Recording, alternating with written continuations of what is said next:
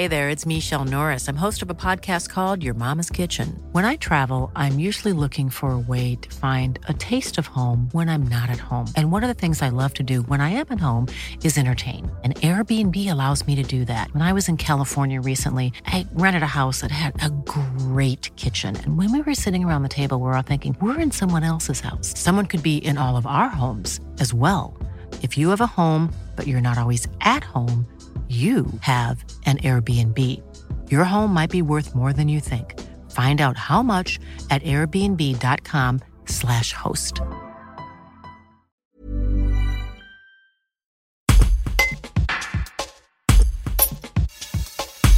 Jean-Charles Simion, ancien délégué général du syndicat national des téléphériques de France et expert de la montagne, rappelle comment les hivers sans neige de 1988 à 1990 avaient soudé la filière dans l'adversité, l'obligeant à mutualiser ses efforts et révélant sa capacité d'adaptation et son pouvoir de résilience.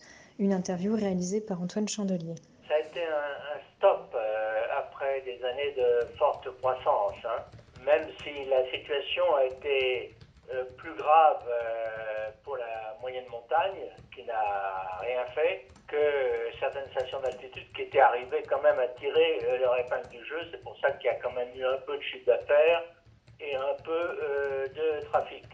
On est dans une situation tout à fait différente de ce qui se passe actuellement, où, où dans le contexte de l'arrêt des remontées mécaniques, vous avez la moyenne montagne qui s'en sort mieux que les stations d'altitude si vous voulez, ce choc, il a fallu faire face le mieux possible et il y a eu des conséquences bénéfiques. Euh, alors, on, commence à dire que pour euh, les entreprises, il a fallu trouver euh, des mesures, ça a été mon job avec mon équipe, pour obtenir des reports de charges sociales et fiscales et on a obtenu le principe de prêt bonifié donc bonifié par l'État, mais il y a eu une grande timidité des banques. Donc ça a été pas toujours appliqué sur le terrain. Néanmoins, euh, il y a eu des aides pour éviter euh, la mort d'entreprises. Pour les salariés, il y a eu l'application du chômage partiel, mais avec une application difficile pour les régies. Selon les départements, euh, les services de l'État acceptaient le chômage partiel pour les régies et d'autres pas.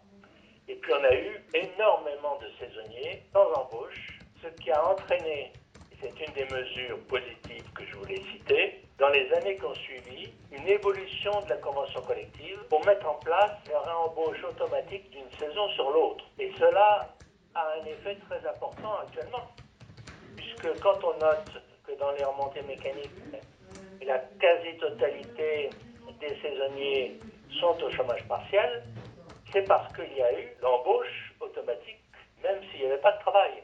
Donc ça, ça a été un élément qui est venu de la crise de 88 à 90.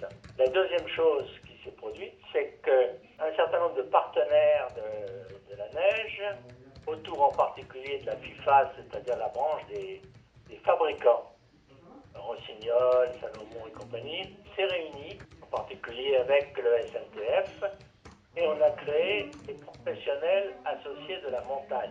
Et on a lancé une campagne La montagne, ça vous gagne, qu'on réutilise parfois d'ailleurs. Un slogan, on n'a jamais trouvé mieux depuis, hein, d'ailleurs. Ben, moi, j'ai toujours regretté qu'on l'ait qu'on changé hein, dans les campagnes de passe, parce que la montagne, ça vous gagne, ça marchait très bien. Et tout le monde l'a en tête. Ce spot a eu un effet remarquable sur les remontées mécaniques dans les années euh, de diffusion. Parce que le but de cette campagne et de PAM, c'était justement d'inciter les gens à quand même venir à, la montagne l'hiver, c'est ça hein? Tout à fait, tout à fait. D'essayer de sauver la mise, quoi. D'autant plus que, si vous voulez, il faut voir qu'après cette saison 88-89 euh, catastrophique, le début de la, saison 89-90 euh, avait été mauvaise. Hein. Il y avait un enchaînement de, de, de, de mauvaise fréquentation et de, de difficultés. C'est à ce moment-là que la profession, Jean-Charles Forodo et moi, nous avons travaillé sur une assurance mutualisée et sénivaliance.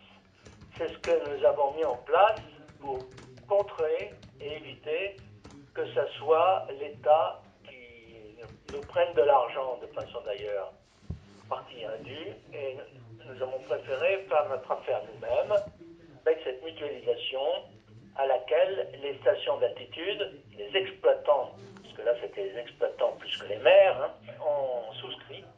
Alors au-delà de ces mesures euh, financières, économiques euh, et puis aussi promotionnelles, est-ce que déjà on commence à penser à la neige de culture pour faire face et à diversifier les activités? Concernant la neige de culture, elle, avait, elle existait déjà un peu. Est évident que dans les années suivantes, il y a eu une progression de l'équipement en culture, hein. progressive. Hein. parce qu'en fait, pour les stations euh, de moyenne montagne en particulier, le fait qu'il n'y ait pas de chute de neige du tout et peu de précipitations ne permettait pas d'assurer euh, la fabrication de l'agriculture. Hein. Il fallait quand même avoir des précipitations et vous le savez, dans ces années-là, il fallait quand même que ce soit des températures assez froides, si maintenant on arrive à faire de la culture à des températures beaucoup moins froides. Et alors côté diversification des activités, je crois que c'est à vous qu'on doit cette euh, formule célèbre, le tout ski c'est fini, mais sans le ski tout est fini. La formule exacte, c'est le tout ski est presque fini, mais sans le ski tout est fini. Et aujourd'hui, les hommes politiques comme euh, Vincent Roland mettent euh, sur la deuxième partie le presque aussi.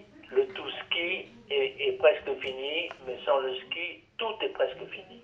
Alors c'est une formule que vous aviez inventée à l'époque, hein, il me semble. Elle était venue naturellement pour euh, essayer de contrer de fortes poussées écolo, je dirais, hein, que nous subissions.